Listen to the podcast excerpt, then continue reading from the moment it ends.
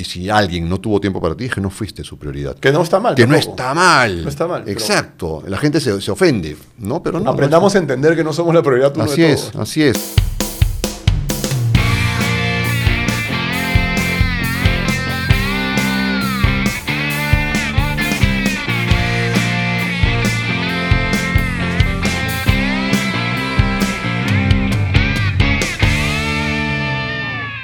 Hola, bienvenidos al primer episodio con mucha emoción, pero mucha. Sucede en las mejores familias, que mejor que con mi hermano. Hola Arturo. ¿Cómo estamos? ¿Qué tal? Un aplauso, bonito. Bienvenidos.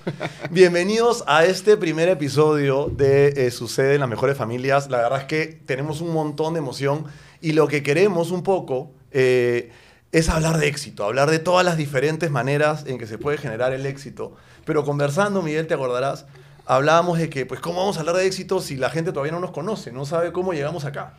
Bueno, y de éxito, y que para el éxito significa pues todos los fracasos, ¿no? Todo, todo ese camino terrible que, que uno pasa, pero que disfruta y que día a día se va, se va riendo, llorando y después al día siguiente te ríes, ¿no? Y sí, la idea... en dos días también, en tres, o en seis. Ya, si es más, hay que...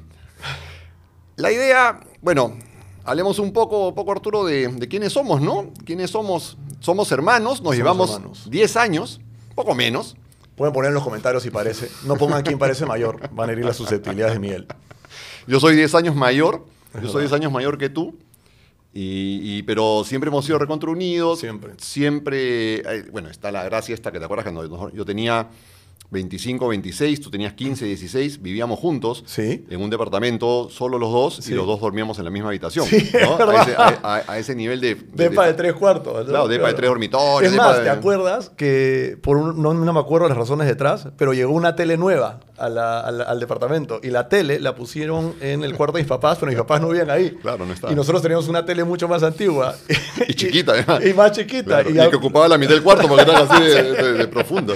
incluso ahí seguíamos durmiendo en el mismo cuarto. Sí, sí, sí, mismo cuarto. Es verdad. Claro que sí. Entonces, muy unidos. La diferencia de edad, que es un tema importante que queremos tocar en Sí. este podcast, no ha hecho nunca que estemos tan distanciados. Es correcto, pero es, es alucinante lo que dices, porque efectivamente somos muy unidos, pero somos muy diferentes también. Tenemos varias cosas distintas, Muy o en todo caso los caminos se han ido como Claro. un poco diferentes, ¿verdad? Lo- y lo primero que hay que decir es que, hablando de éxito, de llegar a donde hemos llegado, yo de manera independiente y tú de manera corporativa, Mm. que es lo que, uno de los puntos más importantes que vamos a tener acá, ¿no? Por o sea, supuesto, claro. cómo ese camino tan turbulento se vive de manera independiente y cómo se vive de manera corporativa. Uf, claro. ¿Quieres claro. que te cuente cómo te conocí? Por favor. Yo estaba- no recuerdo. Tú no recuerdas. Yo estaba en el colegio, en Tacna, vivíamos en Tacna, eh, y yo estaba en cuarto grado, si no me equivoco. Ya. Cuarto, quinto grado.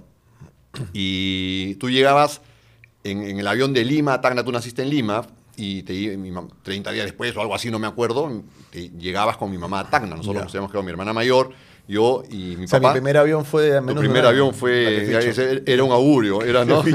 Era, sí, era un- una premonición, ¿no? A la cantidad de aviones que te subido en la vida. Claro. Y entonces le pido permiso al director de mi colegio, que bueno, eso ya va a ser otro tema, pero el director de mi colegio fue militar de Estados Unidos y era bombardero en la Segunda Guerra Mundial. Ah, Y caray. después se volvió cura, después de las locuras que vio, ¿no? Pero bueno, eh, y fui a decirle, ¿no? Que tú llegabas y que tenía que darme permiso para ir a conocerte al aeropuerto. Yo tenía días de nacido. Claro, días de nacido, no te conocía. Y, y el cura me dice, ¿pero llega o se va? Le digo, no, llega. Ah, entonces lo ves cuando ya en tu casa. pues. ¿Para qué vas a perderte clases? ¿No? Y no me permitió ir al aeropuerto. Y... Y caballero, te quedaste. Sí, o caballero, sea, me me viste quedé. cuando no, sí, llegué. no, no, si, si- Claro. si me iba ese cura era bombardero. ¿Por qué crees que te conté que era bombardero? Claro, pon ¿No? Y mi papá. ¿no? Claro. Y mi papá, que también es mi militar, papá, que por también es cierto. militar.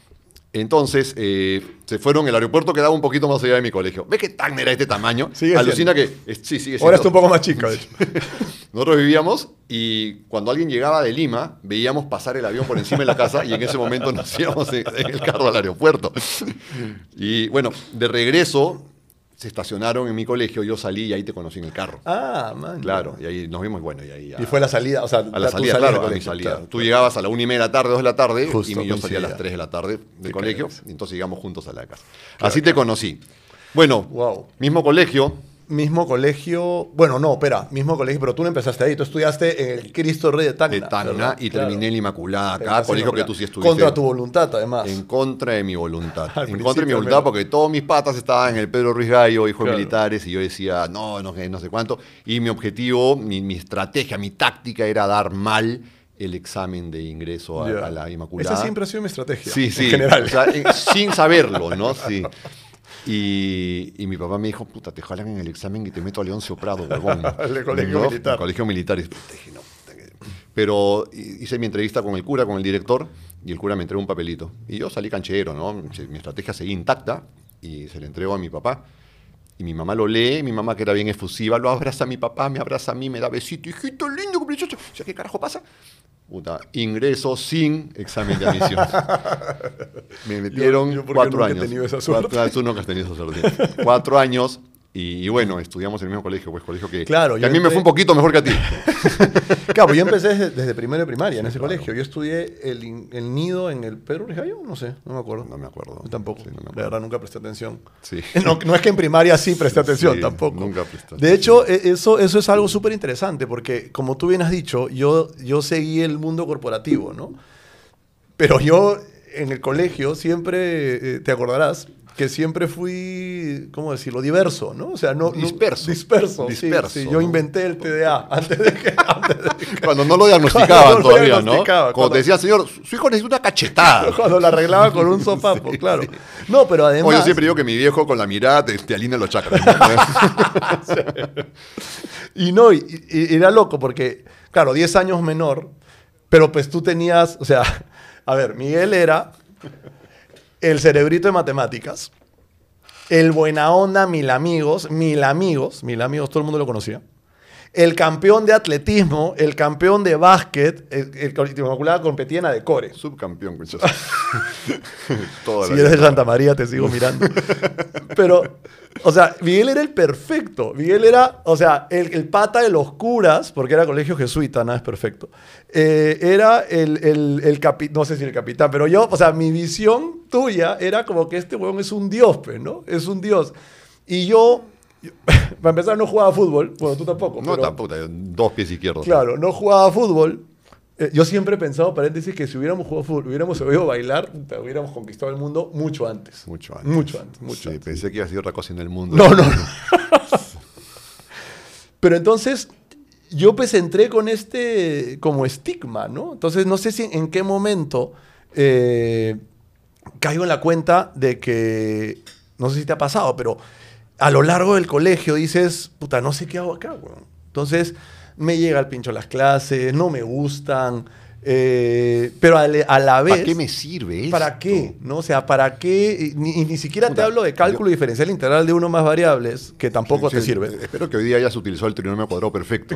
Claro, claro, claro.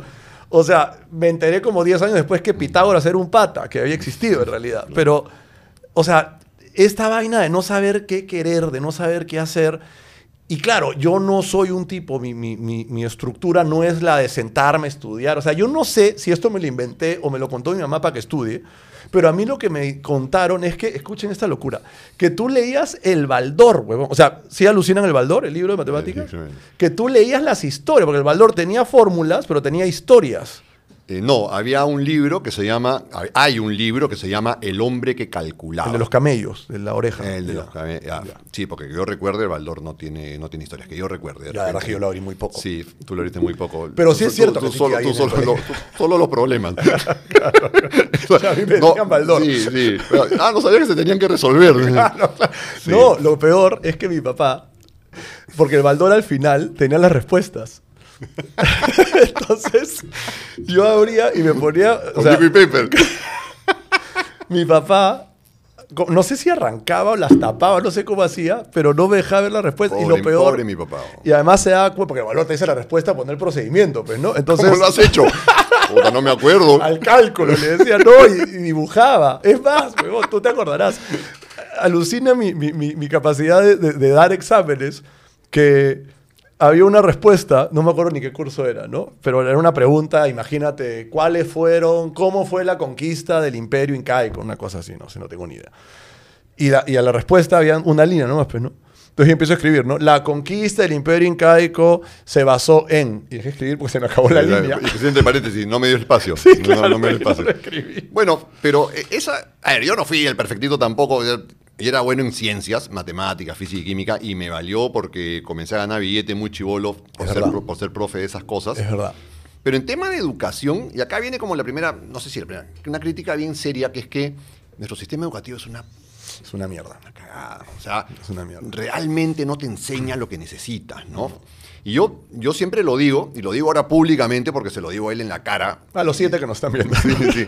Bueno, ese primer capítulo. claro. Este, mi hijo mayor, si no era el último, puta, era el penúltimo del colegio. Porque no estudió conmigo. Sí, no, pero si no era el último, era el penúltimo. ¿no? Él, él siempre dijo que era el penúltimo, que no, pero yo creo que por orgullo. Y él me decía, papá, es que no me interesa. Yo le decía, bueno, pero es que no te tiene que interesar, tienes que estudiar. O sea, ¿cuántas cosas en la vida a mí no me interesaron y tuve que hacerlas? Y no, que no sé qué. La mamá lo llevó pues a 17 médicos especialistas en, en- en aprendizaje, neurólogos, psicólogos, y nunca, y era que no le interesaba, ¿no? Cuarto y media, me entregan la libreta del segundo periodo, o sea, de julio, agosto, y el tipo tenía siete jalados. O sea, ya no sabía qué hacer, entonces yo lo llamo, o sea, yo hablo con él y digo, Cholo, ya no sé qué hacer. O sea, ya las reprimendas, No, los claro, ya- castigos, ya habías cansado de eso. Y él también, ya le- le no, y como en segundo y media ya nos Claro, valía, ¿no? claro. O sea, ya. ¿No? Pero. Ya ibas a comprar un martillo, un par de Claro, clavos. o Claro, sea, pero el tema era la preocupación, ¿qué vas a hacer por la vida? Claro.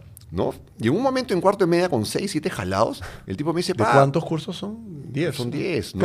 Seis, Pasó siete, arte y seis- No, física. creo que no, arte, no. 6, 7 jalados y me dice, pucha, pa, creo que quiero ser publicista. Y digo, en tu puta vida has dibujado un nada, ¿no? O sea, no sé si se necesite ya, pero no has dibujado, no has, no tienes, no eres creativo. No es creativo ni para la excusa. Claro, coño. ni- no. Y por- por- lo llevamos a un médico, te juro, Arturo, que lo agarramos un mes antes de que se jubile. Al Es- médico. Esos angelitos que te manda el universo, hermano.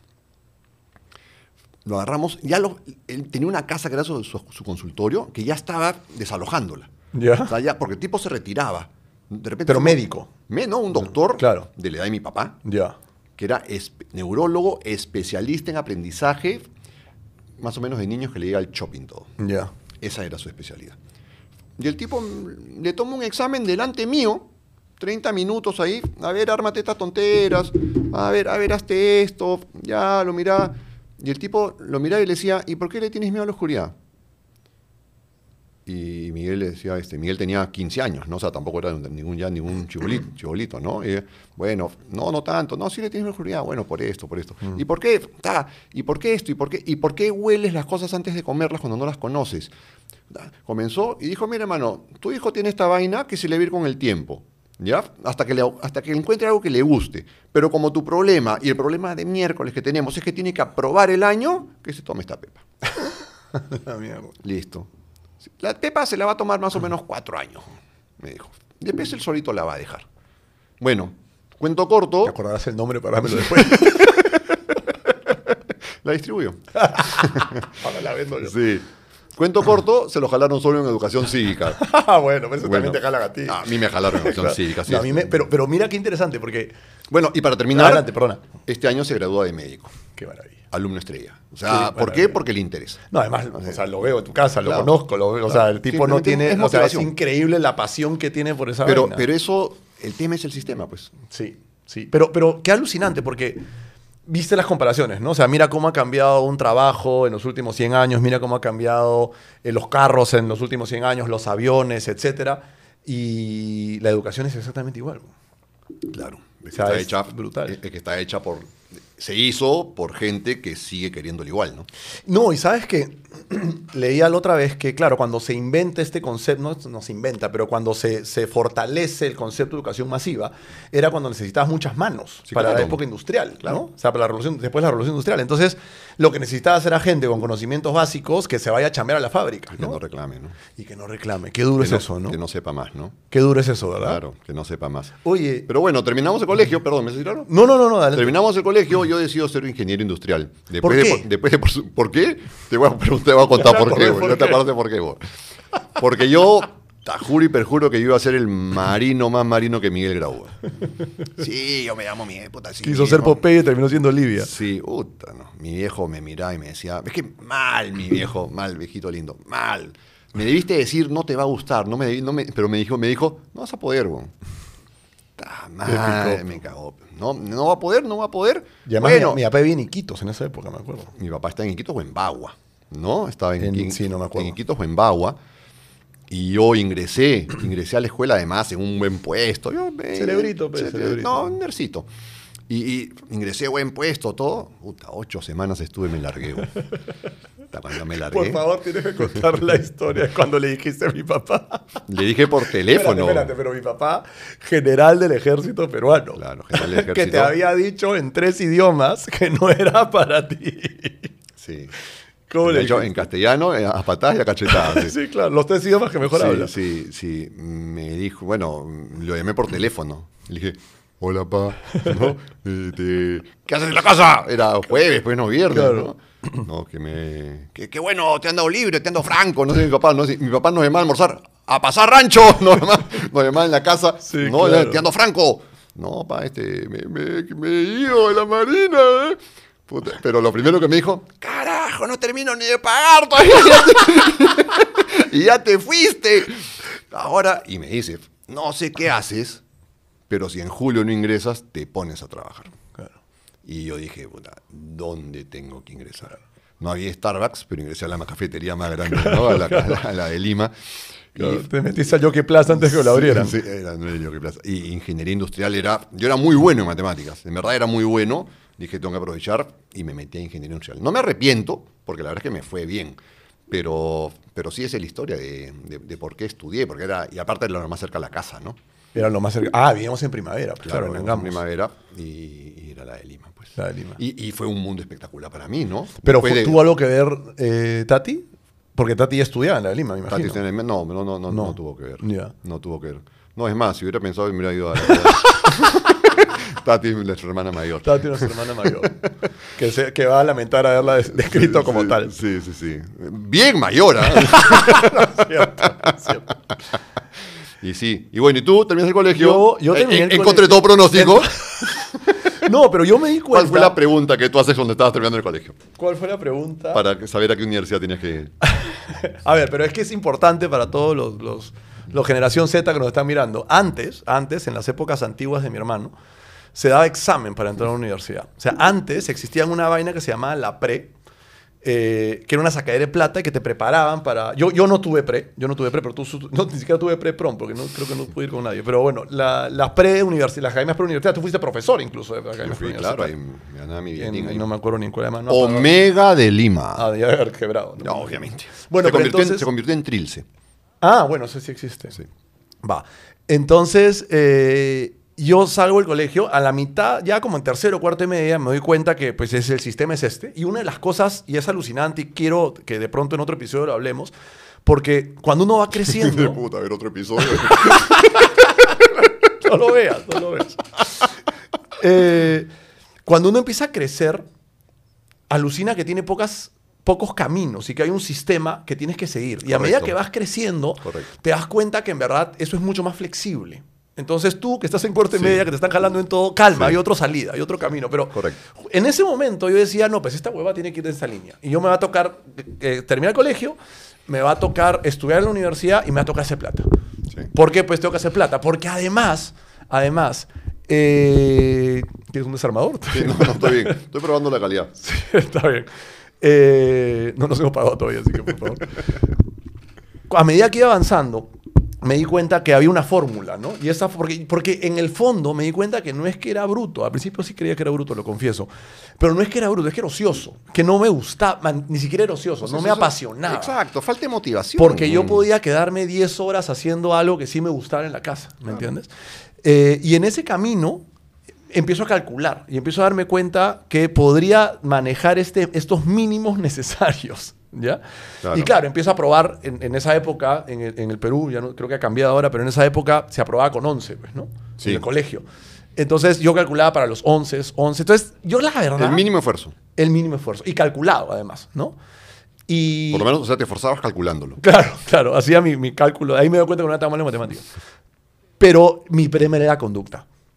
Y mi tema era que, que, que cada vez que mi mamá iba a recoger una libreta, las notas bien, o sea, a ver, no bien, No pero, bien, pero- claro, mi papá acostumbrado aquí al cerebrito y a, y a mi hermana, que mi hermana era más Ah, cerebrito no, todavía, más Puta, cerebrito. primer ciclo de universidad, terminé y mi papá me dice, tus notas. No, en la universidad no dan notas. Y la mira a mi hermana.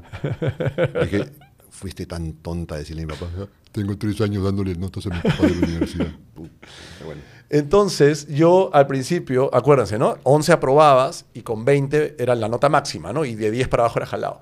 Entonces yo llegaba con 15 y era, estaba mal, ¿no? Me, me- me re- me- me renegaba. Mi papá de 16 ya comenzaba Claro, a renegar. pero ya. eso funcionó conmigo hasta tercero o cuarto de primaria, ¿no? Porque ya se dio cuenta que 15 para mí era un logro, ¿no? Entonces, yo ya sabía más o menos cómo estaba la vaina, entonces en notas más o menos la hacía, pero en conducta era un desastre. Un desastre y la verdad es que nunca eh, me impresiona, además que mi carrera haya sido la corporativa y la tuya la independiente. Claro, porque tú eras el- el romperreglas. ¿no? Claro, o sea, a mí me votaron de un retiro espiritual, ¿se acuerdan? Colegio Jesuitas, porque llevé trago al colegio y cuando nos mandaron a dormir, nos, nos, nos- nos pusimos de acuerdo y tienes razón, ¿y por qué me sentía yo el horno en el colegio? Bueno, no importa. La cosa es que, y subimos al techo de la casa de retiro de Inmaculada en, en Monterrico, te acordarás, Sí, claro. la casa de retiro en la parte de arriba del, del patio de primaria. eh, y nos fuimos al techo a chupar. Y entre varios patas habíamos conseguido pues alcohol, y- pero zanahoriazas, ¿sabes? O sea, tomando ahí una- un par de botellas de trago. Me asusté me conseguido No, alcohol. no, no, eso yo lo conocí después. Y, y al final, cuando nos íbamos, decidimos que íbamos a, a esconder la botella, pues, ¿no? Entonces la escondimos pasando el murito del techo. Lo que no nos dimos cuenta es que pasando el murito del techo estaba todo el patio. Entonces, con el sol a la mañana, brillaba la botella. Nos botaron a todos. Pero bueno, en fin. Entonces, cuando yo terminé el colegio, la verdad, no tenía ninguna intención de estudiar nada. O sea, te juro que ¿Pero qué quería hacer? O sea, ¿qué, qué- qué te imaginabas? Puta, yo no quería estudiar, la verdad. O sea, yo si, si hago el, el recall, si hago el, el- el- como intentando ponerme en esos, en esos momentos, por ejemplo, si yo hubiera sabido que existía la psicología como una carrera, hubiera sido psicólogo, por ejemplo. No sé si hubiera sido tan feliz como soy ahorita, seguramente sí, pero en otra dirección, ¿no? Pero, puta, yo no quería estudiar.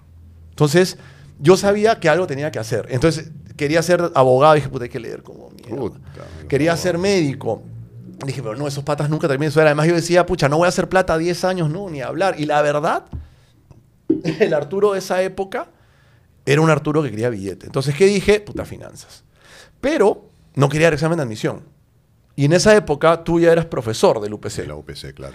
Y, tú, y la UPC tenía más o menos 20 minutos en el mercado, ¿no? O sea, acaba de abrir. Claro, el UPC los el- el primeros. UPC la, el- la escuela de negocios del UPC en el año 96, el año que tú terminas el colegio. 97 termino yo. Oh, güey, ya un año. son San Estanislao de Cosca. Y digo, no quiero el examen. Y tú me dices, oye, pero el UPC no hace examen No hace examen. Y dije, claro, fue "Esta es como, la fue mía". como la, la pionera en venir acá a dar ese tipo de Claro, cosas. y yo fui el de los... Ya, yo entré a la universidad antes de aprobar el colegio. Y en Claro. mi época esa vaina no existía. Pero Claro. también era la UPC como la universidad de... de- de- o sea, no, no le creían mucho, pues, ¿no? Acaba no, de que- no, ¿te acuerdas lo que te decía, lo que dijo Castañeda? ¿Te acuerdas de un cura que había en colegio? Ah, Un claro, que patinaba en sus cumpleaños. ¿Te acuerdas? Una vez se cayó, pobrecito. Ya se murió hace años, ¿no? para que- Si no tendría 144 tendría si no, ahorita. si no, ahí sí vuelvo a creer en Dios. Sí. Pero ya tendría 120 años. Coño. Pero me metí a estudiar finanzas y ojo, la verdad, nunca, no la pasé mal en la universidad y nunca me retrasé tampoco. No, nunca. Pero Yo fui tu profesor en la universidad. tú fuiste profesor de universidad, que me acuerdo que dije, yo levanté la mano, Claro, tú también. Yo también, Y yo dije, oye, le "No, voy a decir a mi normal", hermano, claro. conflicto de intereses, yo prefiero dejar de editar. Y me dijo, no, confiamos en ti. O sea, en realidad no teníamos otro seguro. Claro, este es tan huevón que ni, ni copiar Sí, poder, me dijeron. No, pero entonces... Pero yo- nunca te dedicaste a las finanzas. Nunca me dediqué a las finanzas. O sea, estudié finanzas, después me, me especialicé en marketing, me gustó más el marketing, pero fue alucinante porque yo en toda la universidad, en mi papá, pobre, el tipo cómo sufría, mi papá eh, empezaba como a, seguirme y me llamaba y me decía, ¿en dónde estás? Yo le decía, en la universidad y estaba en el casino. Estaba en, el derby, en esa época en el derby había un casino y, me decía, va, no te- estoy afuera, sal. Yo le decía, uy, papá, pero estoy en... ex-". Yo a calcular, decía, puedo subir, puedo subir al carro, al tercer de mi mamá, llego en 15 minutos a la universidad, me meto por otra puerta. ¿Por qué puerta estás? Ah, por eso. Uy, papá, pero estoy terminando una práctica, déjame termino, salgo. Corría y mi papá sentado en el capó del carro. en el casino. En casino. Pero entonces, a pesar de que me fue, no mal en la universidad, pero la verdad es que yo terminé la universidad por querer terminar. Era, era un compro, eh, digamos, tenías que. No tenía otra opción, no sabía que había otra opción. No, Ojo, y- no sé bailar, no sé pintar, no sé tocar instrumentos. O sea, si no me dedicaba a la universidad estaba jodido, porque no tenía Claro, ningún claro. arte, no futbolista, eso, no era No, no, era lo que, te- lo que tocaba. lo que tocaba. Pero después, Y aparte en esa época uno decía, que ahora está muy bien, pero uno decía, yo le decía a mi viejo, quiero ser cocinero. Y mi viejo Claro, me decía, acá, hay libertad. O sea, o, A ver, o no es- estudias cocina o te vas de la casa. tú fuiste ingeniero industrial, tú eres ingeniero industrial, yo estudié administración y, y finanzas. Ya mi papá le decía administración y finanzas y era como, ¿qué es eso? O sea, O sea, ah, caracho. qué pena, ¿no? Con ese potencial, que fue lo que dijo este cura. Fallé con este. Claro, fallé con este. Como le dijo a, a Miguel, ¿no? Hablando de, de mi hijo, el que le fue de las patas en el colegio, ahora está bien, lo, lo ve en la Navidad que pasamos en tu casa hace un par de años en México. Lo ve a Miguel y dice, mira tú, y yo que no daba ni un céntimo por ti. Qué alucinante, porque me has traído a la memoria, permitiéndome el paréntesis, que eso le dijeron a mi papá cuando se presentó a la escuela militar. Claro. Le dijeron, mentira, cuando ascendió a general, Claro. su tío abuelo, su no, padre, su tío, su tío. su padre, o sea, prácticamente el que lo crió, Claro. eh, le dijo, yo pensé que no ibas a llegar ni a capitán. Y Sí. eso se lo dijo cuando le, lo reconocían como, general. del ejército. Increíble, ¿no? Qué duro, ¿no? Pero, ¿y Qué tu duro. universidad cómo fue? O sea, tú también le metiste... Yo la pasé la ¿Sí? espectacular, güey. O sea, para mí la universidad fue, no voy a decir la mejor, o sea, todas, todas las épocas son espectaculares en la vida, pero, pero creo que nunca me juergué tanto. Sí. Le agarré el truco para salir bien, para tener buenas notas, estudiando, sí, pero me juergué la vida, güey. Me juergué la vida, puta, la pasé recontra bien. Tenía, tuve- hice patas maravillosos que hasta amigos. ahora los tengo. Hablo con ellos casi todos los días. Después de yo terminé la universidad en el 93, 30 años. Hasta ahora hablo con ellos casi todo. Hoy día he hablado, hoy día he hablado con Marco y con Piero. Claro. ¿ya?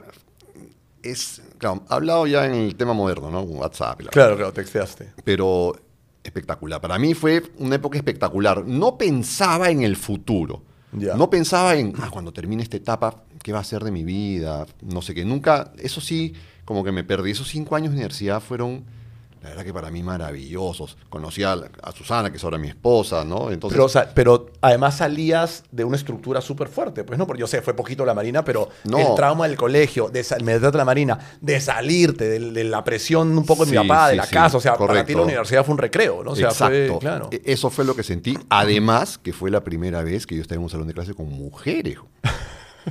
Que eso fue una locura. O sea, tú te imaginas estar en mi promoción, éramos 205 hombres. Puta, o sea, ahí te descuidas. o sea, era terrible. ¿no? Y de ahí me meto a la marina. En esa Claro. época, obviamente, no había mujeres, mujeres en en, la marina, no había claro. mujeres en, en la marina. Cuando yo llego a la universidad, era literal el paraíso. O sea, no solo con las mujeres. En Era- general. era li- había libertad, eh, había libertad, había todo. O sea, Qué loco, porque yo y aparte, perdón, Sí, adelante. comencé a saber lo que era el billete. Porque practicabas, porque comencé, clases, comencé claro. a dar clases y en esa época se cobraba rico, ¿ah? cobraba 10 dólares la hora en esa época. Que, que, hermano, o sea, y- Claro. y, meditaba mínimo dos o tres horas diarias. Entonces yo era el, el más bacán de, ¿no? Y yo me, la verdad es que para mí fue, fue una época súper, súper bacán. Cinco años y medio creo que hice. Yo que adelanté algunos veranos porque sí, me jalaron el famoso análisis matemático 4, que fue mi trica. Sí, yo tuve una trica también. Pero, pero en general, pucha, para mí fue, fue una época muy, muy bonita. Qué loco, porque yo, por ejemplo, eh, estaba, no sé, tan obsesionado por el tema de carrera, por el tema de hacer plata, por el tema de, de- de tener la, la- como la carrera perfecta, ¿no? Por ejemplo, hoy, yo, me hubiera- a mí me hubiera encantado, respondiendo a tu pregunta previa, tener un año sabático, por ejemplo. Ah, yo Y, sé- y me hubiera- pero no, no, ni siquiera se me ocurrió. Yo o sea, lo- ni siquiera pasó por mi mente, pero me hubiera encantado agarrar mi mochila e irme, quizá no hubiera vuelto, ¿no? Pero irme a Tailandia, a Vietnam. Mi o hermano, sea, a Máncora si quieres. Pero, sí, pero, pero yo le digo a mis hijos, a mis dos hijos, o sea, a mi, a mi hijo, el- mi segundo hijo está en quinto y media ahorita. Claro. Ya ingresó a medicina, Sí, sí, sí, a, la, claro. a la misma universidad que su hermano mayor. Yo- pero yo, yo a los dos les he dicho, váyanse un año de viaje. Yo les pago la mitad. Claro. Ustedes chambeen y, y intenten vivir, yo les pago la mitad. Claro, Pero- a mí no se me ocurrió. Pero, pero ves que De nuevo, Ay, el sistema, pues. Sí, o sea, es- no, lo que y es- estás acostumbrado Ahí a. piensas, no, voy a perder un año de mi vida. Alucina. ¿No? Que es el- la, la famosa llamada de mi tío Carlos años después, cuando, cuando yo supuestamente no iba, a ir- no iba a irme a Europa. Sí, me acuerdo. ¿No? Entonces es, no, no, tío, tengo que estar acá para ver si me llama alguien de, de chamba, ¿no? Porque estaba, estaba en between, estaba Claro. cambiando de chamba. Y, y no me iba a ir de viaje y me iba a perder un... Si lo Claro. hice, y me iba a perder pues un super fue una viaje. maravilla de viaje Una maravilla, ¿no? Tuve que venir acá y descansé como 10 días, dormí.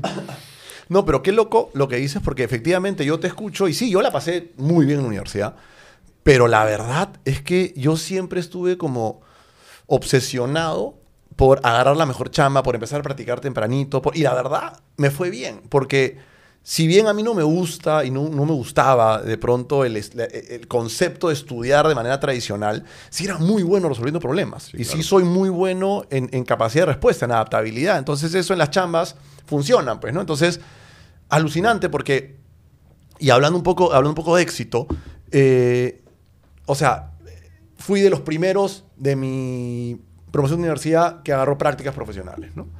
Y me acuerdo que iba interno, y a propósito, llegaba interno, no uso ya una corbata hace como Claro. 10 años. Pero Chambeabas con Polo. me- Salí- en realidad trabajaba en. Bacus, pero no, salía y me ponía, me ponía mitero, ya a las clases y todo. Y claro, además, yo salía a las 7 de la mañana de, de- para clase de 7 a 10, Sí. me iba a trabajar hasta las 6 y de ahí me iba a clase de 7 a 10 o los huecos que había. ¿no? Entonces, me empezó a ir bien y eso solo alimentó esa misma eh, set, si quieres, eh, de... de- No, de que, que el objetivo está bueno, ¿no? Claro, Ese- bien, ¿no? va bien, el bien. objetivo está bien. Además, claro, es, oye, ya gano más billete porque soy, soy de los practicantes mejor pagados. Alucina que eso me parecía chévere. Soy, por Ya supuesto, el más como- explotado. Como 120 soles. Gano, claro.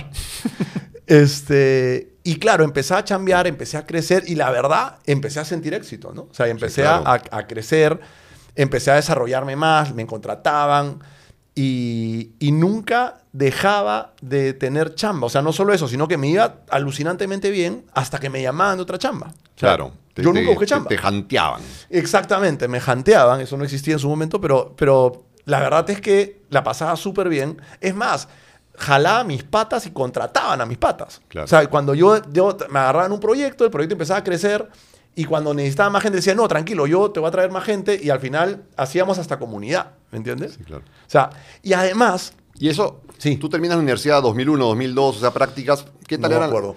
¿Qué tal eran las prácticas ahí? Porque yo recuerdo, yo terminé la universidad en 93. Y practicar era recibir un favor, más o menos. O sea, el empleador te hacía el favor de contratarte para que tú tengas algo en tu currículum. ya, ¿no? Y te tiraban un sencillo para la combi. para el micro. ¿no? Eh, no, y, y tú, o sea, tú eras pues, o sea, no Claro, eres derecho a nada. Eres el maestro de las fotocopias. Claro, eres el maestro de la fotocopia, ¿no? Era, no, era, yo archivaba, sacaba fotocopia, sí, Ah, claro. sí sacaba fotocopia. Sí, sí, no, sí sacaba fotocopia, claro que sacaba fotocopia. ¿No? Entonces, era como que, era, era muy duro, porque ponte, hace un par de años, o quizá más, se, se puso un tema medio complicado porque en los restaurantes fichazos no pagaban a los practicantes. A los practicantes de cocina. De cocina, sí. Y, y salen los cocineros más famosos y dicen, pero ¿qué más quieren que trabajar? en-?" o sea, no saben el currículum que les va a dar aprender de lo que, de, de- de dónde están. Y se armó todo un rollo. Claro. ¿Ya? Y bueno, puede haber polémica ahí, pero eso era, o sea, yo me acuerdo mis prácticas, yo mis primeras prácticas fueron en una empresa chiquitita, en esa época, en esa época no había agua en Lima terrorismo, ¿no? No había agua en Lima, teníamos racionamiento de agua, creo que máximo ocho horas diarias de agua, ¿no? Tenías un rol, o sea, el rol estaba pegado en el frigider, en la puerta de la casa. Rol de que- ah, rol de cuando ya había agua y cuando no, Claro, sí, sí, algo- algo- claro. Y si vivías en edificio había que calcular porque, o sea, había un negociazo de comprar bombas hidráulicas para mandar el agua Para llevarte todo lo que puedas. al tanque elevado. Claro, al tanque elevado para que tenga todo tu edificio. Ya. Y no había antes. Y yo chambeé en una de estas empresitas chiquitas. ¿Qué hacía? ¿Que alquilaba bombas de agua? No, re- vendía bombas, bombas Ah, hidráulicas. ah, sí, hidrostal. Me acuerdo. no, Hidrospool, que, Era la, que era la competencia de Hidrostal que, Ah, que- ya. que creí- que- que comenzó haciendo, y, pero lo mataron al toque. Ah, ok. Sí, no sé si lo maté yo entre meses de práctica. Era y muy yo era, no, y mi chamba era administrador del almacén. Mi piso tenía el almacén, eran 10 metros cuadrados, donde tenía la- toda la tuerquita, la cosita, que la válvula, que no sé qué, que no sé cuánto, y le hice un inventario, no sé qué. Es para que eres ingeniero. Tres meses, sí, para que soy ingeniero. Tres meses y después me fui a San Fernando. Claro, a la pollería. Y, a la pollería, no, a la avícola. A la avícola, sí. A la avícola. era otra onda, y ahí mi chamba era dura, porque mi chamba, o sea, era, yo era encargado del, del área de, de servicio y despacho de ave vivas. O sea, me trepaba al camión a las 7 de la noche, nos íbamos a las granjas, veíamos la saca de pollo, al centro de acopio en esa época, habían cuatro o cinco centros de acopio en, en Lima, re- vendías a los mayoristas distribuidores y de ahí me iba a la chamba a llenar mi cuaderno de, de, de Tú ocurrencias. no trabajas interno, definitivamente. No, no, interno no trabajaba, los pollos estaban internos. Y, y- pero el chiste era que yo llegaba más o menos a las seis, seis y media de la mañana a la oficina a llenar eso. Y lo tenía que hacer muy rápido, porque si mi jefe llegaba, me quedaba de día. O sea, te lo hacías como el segundo turno. Sí. Ah, no, estás loco. La- no, eso ya entonces era, mucho. era, no, esclavitud, felizmente ahora los gerentes son distintos. Somos Eh, distintos, Sí, ¿no? Este, somos distintos, sí. Pero, No, pero- pero, pero, era una buena enseñanza. Y de ahí me voy a Bacus. Claro, pero ya, ya trabajando en Bacus. Ya, no practicabas en Bacus. Ya, bueno, no, perdón, de ahí me voy a Arthur Andersen. Ahí está. No, no, Bacus, Bacus. No, primero primero Bacus después, y sí. después Arthur, sí, sí, sí, Sí. Y bueno, y ahí comienza. Arthur Anderson no fue un mito, así existió y Miguel trabajó Sí, ahí. sí, ahí, ahí fue mi experiencia corporativa. Claro. Hasta el 2000, hasta el 2001. Que, Que me fue voy a- larga, ¿no? Sí, larga. de- bueno, no tanto, seis años, siete años. Ah, no sé. bueno, Me fui, me fui a estudiar la maestría a Estados Unidos. Claro. Y cuando vuelvo, yo volví el 2003, ya es independencia. Claro, total. ya llegaste a la independencia 20 total. años de independiente. Qué loco. Y yo, muy por el contrario, ¿no? O sea, yo, el, el- el que más, el más disruptivo, si quieres, al principio, pero con esta onda tanto de, de crecer y garantizar, de las prácticas me llevé a chambear, ¿no? O sea, casi que directamente. Y mi primera práctica, no, no tuve el honor de, de trabajar contando pollos en un ¿Invitas camión, agüita? pero, pero sí y trabajé en Marsh, en un corredor de seguros, que sigue existiendo Claro, todavía, Marsh, sí, cuando claro. conocí al gran Carlos Miguel Vidal. Y Sí, estamos Sí, haciendo, estamos haciendo, Ese- estamos el- haciendo el magia pase- para que pase pasa nomás, el cuy, para que no- Vamos, preséntalo acá, mi compadre. El, tímido, el tímido le dice porque se chupa en la todito. botella. Sí. Este, Gracias. Gracias, tímido. Sí. Trabajé en Marsh, después me fui, claro, fueron mis primeras prácticas, y después entro a Brahma, que en esa época era pues Ah, la, la Ambev, la- ¿no? la Ambev, era como que la chamba que todo el mundo quería ir y quería hacer y quería que armar. tenía Pedro Suárez Vértiz. La cancioncita de cuando pienses en cuando volver. pienses en volver. Y además para mí- Fiestas muy grandes Claro, en Barranco. fuimos, ¿no? o sea, alguna Claro, vez, ¿te claro, Al ido, hemos lanzamiento de la cerveza. Y, y claro, para mí fue el exitazo, ¿no? Porque yo en ese momento eh, me, me cambian a vivir a Piura. Claro. Entonces era mi primera experiencia como de, de expatriado. No, pero de hecho yo siempre quise eso. Y y te acordarás, No, yo siempre claro. buscaba el crecimiento corporativo, el irme, el moverme, etc.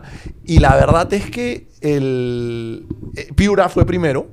Todavía no descubro esto. Sí, veo, veo. Lo vas a romper. Este.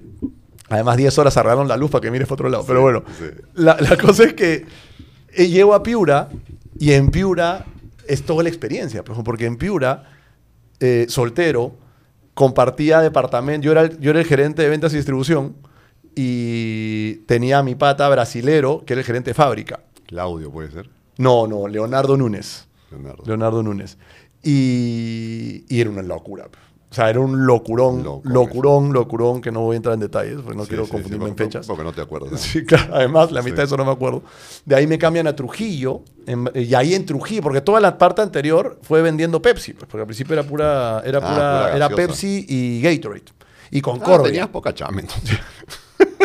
Desastre, un desastre. No, además, no, eso ya hablamos otro, pero después me voy a Trujillo y ahí lanzamos Brahma, una experiencia alucinante. Y ahí yo digo, pues ya quiero irme a Lima, porque mi objetivo era expatriarme, quería ir a Brasil, a Sao Paulo, ¿no? Y, y ahí renuncio. De ahí me pasé a LAN, alucina, o sea, LAN. corredor de seguros, cervecera, bueno, bebidas, y de ahí LAN. Lan. Y en LAN estuve en servicios de aeropuerto, servicios pasajeros de aeropuerto. Chambeabas en el aeropuerto. Chambeaba en el aeropuerto con tu pata, el Chavo Vargas, con José Raúl Vargas, que está ahorita de hecho en Sky ahorita, Sí, Jai. en Sky. Y tenía cargo yo, reportándole, tenía cargo toda la operación de pasajeros. Alucinante, chéverazo y todo. Súper operacional. bacán, claro, operacional y resolviendo problemas. Most- yo estaba en mi salsa. Claro, ¿no? sí, O sea, si algo hay en el aeropuerto es un problema. Claro, no, y era, me acuerdo en esa época lo- eso, los celulares no existían, ¿no? Los smartphones, y tenías los zapitos. Y teníamos un sistema que costaba una Que se millonada. así tres veces. Llegaba el avión. No, que te mandaba los mensajes de emergencia de aeropuertos, pues, ¿no? De, de- de cuando eran emergencias, entre comillas, ¿no? Una crisis, una, una, una- felizmente no pasó nada. Pero es que estabas en reunión en, el- la oficina de LAN y de repente sonaban cinco celulares y tenías que pararte e irte, ¿no? Para resolver uno- algún problema. Y después de LAN, me voy a manejar el carrito que yo los pasajeros. Y después de LAN, me voy a Falabella, Pero a viajes. a viajes Falabella. Claro. Y de Falabella me voy a Pacífico a ver seguros. Y de en Pacífico es que me cambio a la industria donde estoy ahora. O sea, eso ha sido hace, ¿cuánto habrá sido? 12, 12 15, 13 años por ahí, no sé.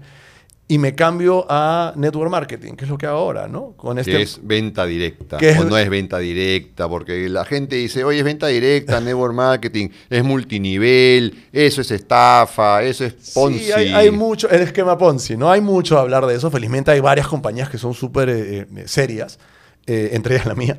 Eh, y trabajo con ellos y ahí se me da el sueño, porque ahí... De expatriarte. de expatriarme. Entonces ahí me contratan y me dicen, te vas a México.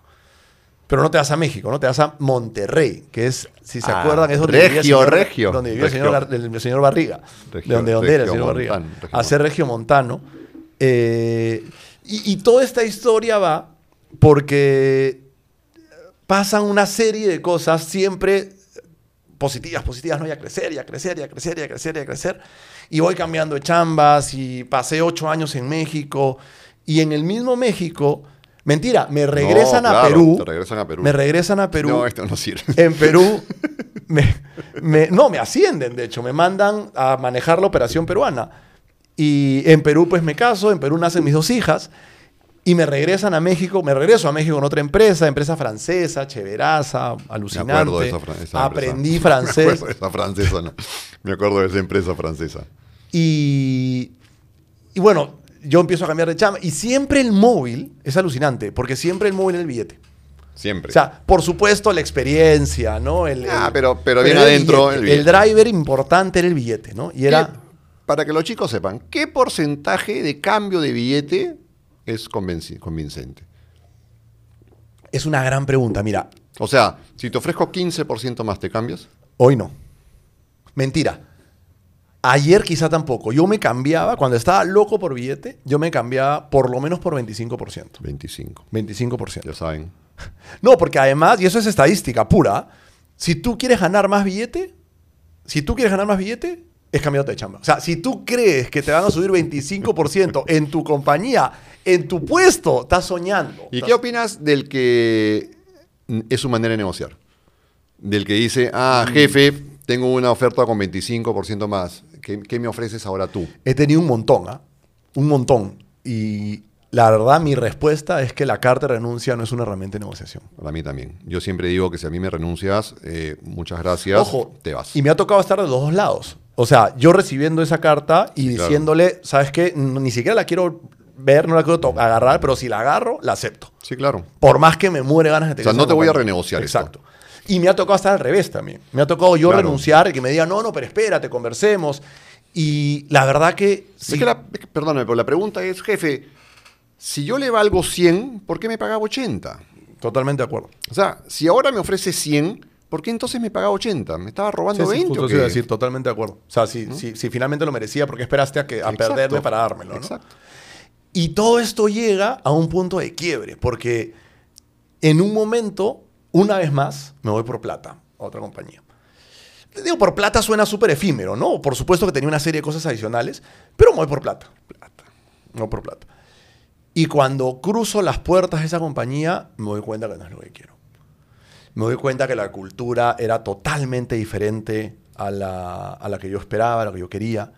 Me doy cuenta que la estructura de valores de la compañía era muy, muy diferente y por supuesto no voy a decir nombres. Pero Eh, empieza con... No, no, no. No, no, ni siquiera voy a decir años. Y en ese momento, y además en ese momento pasan una serie de cosas alucinantes en, en- en- en mi vida, para adentro, para afuera, etc. Y en, una, en un grito de, de- de libertad, me voy por el camino de abrirme, llego a no poder tolerar eh, eh, lo que, la las discusiones Claro. que tenía con, con el, el accionariado de la compañía y me quedo sin chamba. O sea, y fue la primera vez que yo dije, ahora no sé qué hacer. O sea, fue la primera vez en mi vida que yo decido quedarme sin chamba. De verdad, la decisión fue a medias. Y me toca... Está como un pata que dice que es soltero por decisión, pero por decisión de la chica con la que sale. Claro, claro. No, y me quedo sin chamba, con esposa, con dos Con dos hijas, viviendo en un país donde no vivo, ¿no? Alucinante. Y, y a un nivel de vida que Bastante bueno y que a uno le cuesta bajar sí. el nivel. de Como vida. expatriado, además. O sea, Claro. a mí me pagaban, me pagaban la casa, me pagaban el carro, me pagaban el Colegio- colegio, de las de chicas. chicas, claro. Entonces, al final, ese es el momento para mí de quiebre. Justo yo, yo eh, me has ganado por puesta de mano. Yo quería preguntar, ¿cuáles son los puntos de quiebre? Porque en la vida hay puntos de quiebre. Hay puntos en que uno dice, "Puta, esto o, o- o salgo vivo o, no salgo, ¿no? Pero esto es, y lamentablemente muchas veces se ve después de mucho tiempo, ¿no? No es que los identifiques en ese momento, en ese momento estás completamente abrumado, ¿no? Y, y, y puede ser desde cosas que para ese momento tú sientes que son complicadas, como irme a la marina, por ejemplo. ¿no? En ese momento decía, puta, una locura que hace mi vida, no tengo solución, y puta, acá estamos. ¿Sí? ¿Sí fue así? Sí, sí, sí, claro. Tú sentiste- o sea, tú sí, claro. que era primero, que era un primero problema. que yo no sé si, si sucederá ya ahora en estas generaciones, pero en esa época le teníamos miedo a nuestros papás. Le teníamos miedo.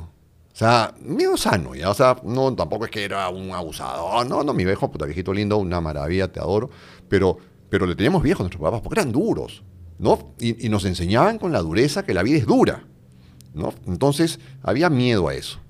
Y el otro miedo era, ¿y ahora qué hago? O sea, no tengo idea, no me gusta nada. Pero, puta, soltero, sin hijos. No, tenía sin- 17 años. Por eso, o claro. sea, O sea, qué pero- loco, qué loco. Pero, pero, pero es que, o sea, la preocupación no era, la- no era esa. La preocupación no era no tengo para vivir. La preocupación era no tengo, no sé de qué vivir, no sé cómo vivir, no sé qué quiero hacer. ¿no? Entonces, bueno, term- terminé estudiando en la universidad, me fue súper bien, bla, bla, bla, bla. Pero esa sensación de 17 años en cuando sales de la marina, ¿tú podrías decir que la volviste a sentir a lo largo de tu vida profesional? O, en general, ¿no? A lo largo de tu vida. Sí, yo creo que sí, porque cuando yo me voy, yo me voy a hacer la maestría. Yo siempre, a ver, yo siempre dije, y lo digo en mi primer unipersonal que hice en la estación, eh, que se llama Piénsalo, pa- paz mental a la vena. Eh, yo siempre fui un gran profesional, pero fui un pésimo empleado. Porque no me gustaba esa estructura, cumplir órdenes que yo no estaba de acuerdo, quería refutar todo, vivir libre, más libre, más como se vive ahora, creo yo. La pandemia ayudó muchísimo a eso. Y, y yo me voy a Estados Unidos como una búsqueda, un salvataje de, de reencontrar mi camino profesional que estaba bonito, pero que yo sentía que ya no me gustaba nada. Y yo veía a todos los exitosos, entre comillas, de mis amigos que habían pasado por un MBA en Estados Unidos. En tu época, una época se puso súper de moda. Era- no, sí, es, es como la estúpida pregunta de qué colegio eres, era dónde has hecho, dónde has hecho el Yo MBA. no tengo MBA, por Sí, cierto. tú no, Yo es, es otra, otra de las diferencias, ¿no? Sí. Pero bueno, 10 años después no sé si, si era tan común. De pronto. Eh, hago el MBA o el MBA en, en Estados Unidos. Volvemos, porque Estados Unidos no es un país que nos encante a, a- a Susana y a mí. Y, y volvemos y comenzamos a tambalear un poco, porque encontraba algo, no me gustaba, pongo un negocio, no me fue bien, o si me iba bien, no estaba contento. ¿Por qué? Porque todo era también buscando el billete. Todo era buscando el billete, buscando el billete, buscando el billete.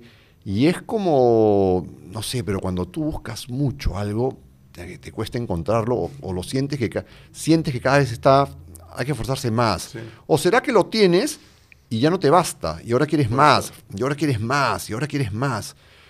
Entonces, sí llegó un momento, no recuerdo qué año habrá sido, 2006, 7, 8, que yo tengo un problema serio de negocios y quiebro un negocio.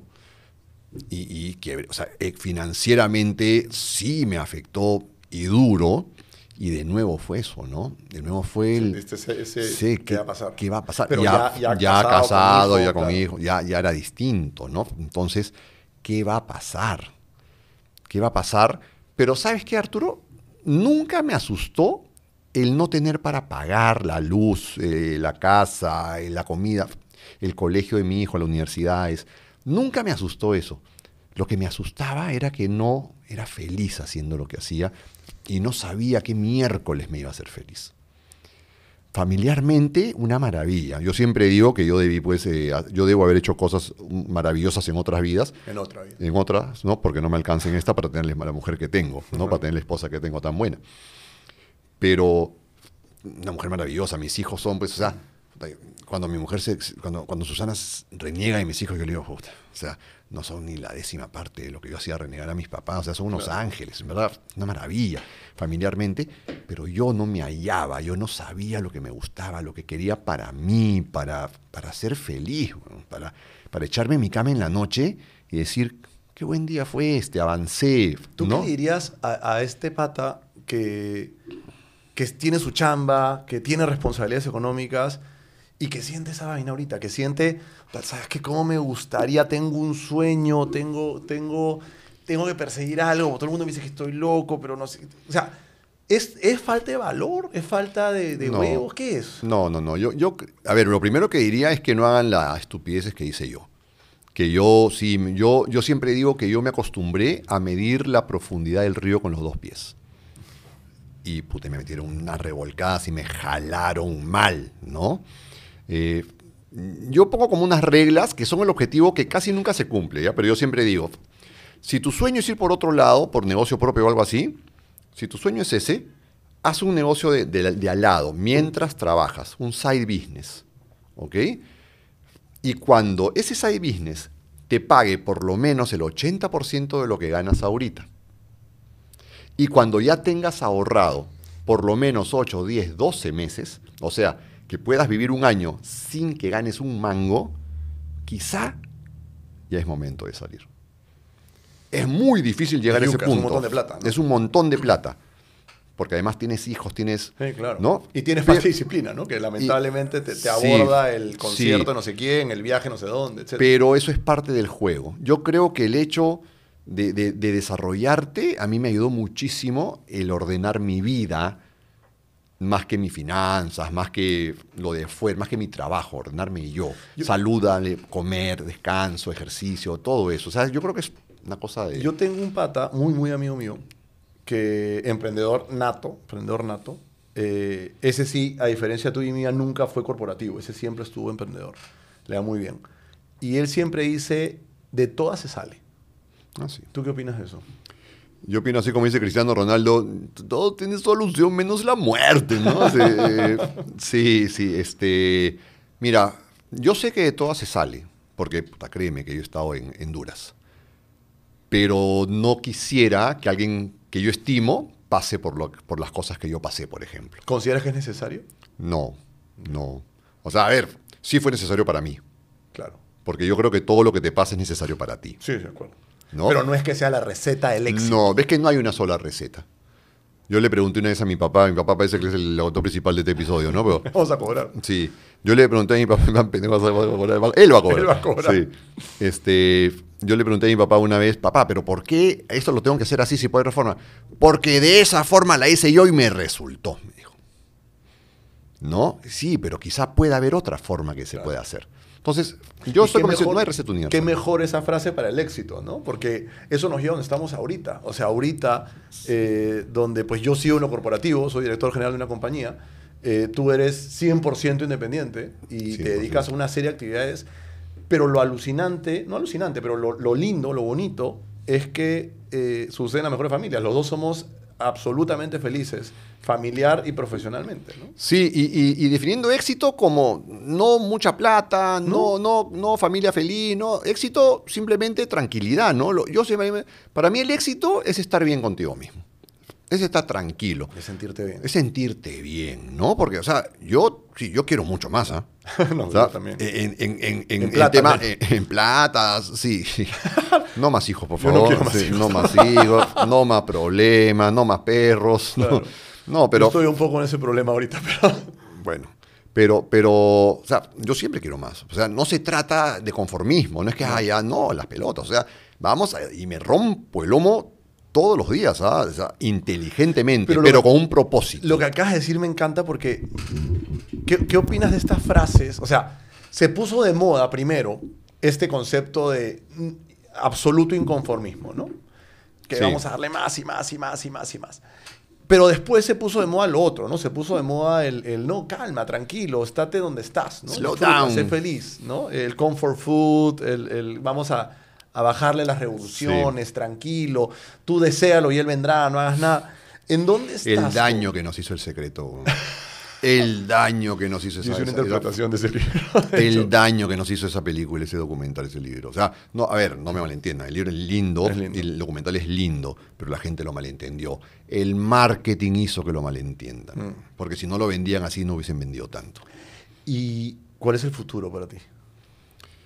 El futuro es eh, el futuro es seguir siendo seguir sintiéndome lo bien que me siento ahorita, Pleno. pero sí pleno, pero teniendo, o sea, siendo más. O sea, por ejemplo, mi, yo mi propósito de vida que el día que lo descubrí, de verdad que cambió mi vida y fui mucho más feliz de ese día, es que yo trato de inspirar y desarrollar personas todos los días de mi vida. Tengo canales y trato de, ser omnicanal. Uno de los objetivos de este podcast es eso, estar también en este canal. Hasta que Amazon no nos cobre. Estamos, o sea, estoy en TikTok, en Instagram, eh, esto ir a YouTube. eh, eh, estamos por, por varios sitios, porque de verdad, sí, se trata de ganar plata, se trata de, de- tener más, de cada vez cobrar más, de, de- además de prestigio también, porque el ego, ahí está, el ego yo- es, es necesario también, no en exceso, pero es necesario también. Pero mucho más, pero sintiéndome bien, sintiéndome pleno como me siento ahora. Yo hoy día en la mañana le decía a mi esposa, qué rico estar acá, o sea, qué rico estamos. O sea, mis hijos están en el colegio, mi hijo está ya trabajando en el hospital. Nosotros eh, habíamos tenido una, yo tenía una reunión de trabajo, una llamada online, una, una reunión online, ¿no? Y estábamos almorzando los dos solos en la casa, ¿no? Y qué rico, o sea, qué, qué- qué rico eso, o sea, una vida sin apuro también. A mí no me gusta el apuro. O sea, yo, ¿Qué es el apuro para ti? el, el estar apurado, el no tener tiempo para nada. Eh, y que te falte el tiempo para todo, y que llegas a todo dos minutos tarde, y que no sé qué, y que no sé cuánto, y que no me alcanzó el tiempo. Esa es otra de las frases mías, ¿no? Yo siempre digo, nunca se dice no me alcanzó el tiempo. La realidad es que no fue tu prioridad. Claro. No fue tu prioridad. Y si alguien no tuvo tiempo para ti, es que no fuiste su prioridad. Que no está mal. Que no está mal. No está mal, pero- Exacto. La gente se, se ofende, ¿no? Pero no. no Aprendamos a entender que no somos la prioridad uno Así de es, todos. así es. Y que espero eso y espero que este podcast reviente. reviente. ¿Tú qué esperas? Pucha, yo estoy ahora en el mejor momento de mi vida. Yo eh, regresé a Perú después de ocho años de vivir en México. No quería venir al principio. Cuando llegué me absolutamente enamoré de este país. Me enamoré. De este país que, que- que lo, tenía, lo había visto hace ocho años. o sea, Ah, no, claro, por supuesto. Pero, pero yo tenía a lo largo de mi vida una serie de cambios grandes, importantes, que me hacían ver con, otro, con otra óptica. ¿no? Entonces hoy, hoy regreso eh, y hoy estoy, porque tengo do- un mes ¿no? viviendo acá. Un mes y medio, mes y ¿no? medio por ahí. Eh, y vengo alucinado y enamorado del Perú. O sea, enamorado de Lima, enamorado, viajo un montón por mi chamba, enamorado de todas las ciudades que conozco. A- ayer llegué a Arequipa. Además, hoy día me dijiste una cosa muy bonita. Me dijiste, mis hijas siempre fueron felices, pero hoy están más felices que nunca. Y esa es otra cosa alucinante. Romina, mi esposa, está contentísima. Ella desarrolló una serie de negocios propios. Eh, parece que todo el mundo es emprendedor alrededor mío, menos yo. Eh, en México, uno de sus grandes issues era, ¿y ahora cómo voy a empezar acá? Todo lo que construimos, etcétera. Y, y la verdad está increíblemente feliz. El día de hoy, en la mañana, nos entregaron la casa donde vamos a vivir porque estamos en un depa temporal. Eh, y claro, esos accomplishments Claro. han sido alucinantes. Entonces yo hoy para el futuro, la verdad, que quiero poder compartir con más personas lo que sé, lo que sabes, para intentar que ellos logren caminos quizá no tan duros como los nuestros, quizá sí, no lo sé, pero que sean más felices cada vez. Estar en venta directa en network marketing, ya nos estamos yendo. Estar en network marketing es un cliché decir que tú trabajas para cumplir los sueños No. a la gente o no. No. Yo llevo 13 años en esta industria y con, el, con todo orgullo te podría listar la cantidad de personas, que no son pocas, que yo tengo en mi mente, que han cambiado su vida. No gracias a mí, pero gracias al modelo, gracias Claro. al sistema. Gente que si hoy ve esto, te garantizo que va a poner yo. Yo soy una de ¿Cómo, esas personas. cómo, cómo la chica, el chico que nos ve, porque aparte he visto, eh, veo en, tu- en tus historias, en tus, en tus eventos, cada vez más jóvenes. Mucho. ¿No? Cada vez más jóvenes y yo, muchos Felizmente. hombres, de todo, hombre, mujer. Sí, sí, claro. Porque antes no, pues antes era pura, pura tía, ¿no? Pura señora, señora linda, preciosa, Todos pero. tenemos pero- una mamá o una tía Sí, que ha vendido sí, alguna vez. Que te dice, ¿quieres ser tu propio jefe? ¿No? Entonces, ¿qué- ¿cómo reconocer que me están ofreciendo algo realmente serio o no? A ver, no, no quiero caer en cherry, ¿no? Pero eh, tiene, que, tiene que haber un producto que se comercialice. O sea, estas famosas pirámides. Claro, tráeme gente, tráeme gente. Te pago eh, mil soles porque me traes a dos y, y la inscripción de esos dos son 500. O sea, hay un modelo alucinante, ¿ah? pero este es un modelo alucinantemente estafador. O sea, si tú me traes a dos personas, tú te ganas dos mil soles. Y cada persona para entrar tiene que pagar 500. Los otros mil, ¿de dónde Me los salieron? quedo yo. No, claro, los, los- los- los mil que me, pagó, que me pagaron esas dos te las doy a ti, con tu cuota y los otros mil me los quedo yo. Y ese modelo funciona hasta que deje de traer gente. Entonces, lo primero es la comercialización de un producto y quizás ese es un buen tema para un podcast, ¿no? Porque, eh, eh, para otro episodio, porque este modelo no tienes una idea cómo está creciendo. Y yo tengo un Claro. montón de gente que con venta directa y network marketing paga la universidad. Sí, claro. O sea- no, que vive de esto. O sea, que son O sea- fa- yo conozco un montón de casos de que el esposo renuncia y se Sí. va a trabajar con la esposa. Sí. Es- a eso iba, ¿no? Que siempre Sí. eran mujeres las que hacían Y eso. sabes que es alucinante, y si con esto ya nos vamos, pero hay muchos esposos, de, sobre todo más grandes, ¿no? que no toleran que sus esposas ganen más. Por lo tanto, renuncian. Me encantaría. Sería un sueño. Bueno, te diré que Romina, con los negocios que hacía en, en México, le iba súper bien. Yo tenía esa esperanza. Eh, entonces, el esposo renuncia para chambear con ella y decir que ya gana él esa plata. Claro, ya, ya, Entonces ya es parte ya del entre los dos familiar. hacemos este billete. Claro, claro, claro. Pero Sí. para mí ese es el futuro. Para mí el futuro es seguir creando y seguir compartiendo. Porque creo yo y estoy convencido que el secreto de la felicidad está en crear y en dar. Y un poco el objetivo de este podcast para ti y para todas las personas que nos vean es justamente eso, ¿no? O sea, descubre tu camino al éxito, descubre cuál es ese, esa fórmula que para ti funciona y persíguela con todas tus fuerzas. Y sigue creciendo y sigue dando. Como nosotros, ojalá mañana seas tú el que dé una fórmula, una de las muchas que significan éxito, ¿no? Y por supuesto sucede en las mejores familias, que no es nuestro caso. que no es nuestro caso. Nos vemos en el siguiente episodio y recuerden, sucede en las mejores familias. Chao. Chao.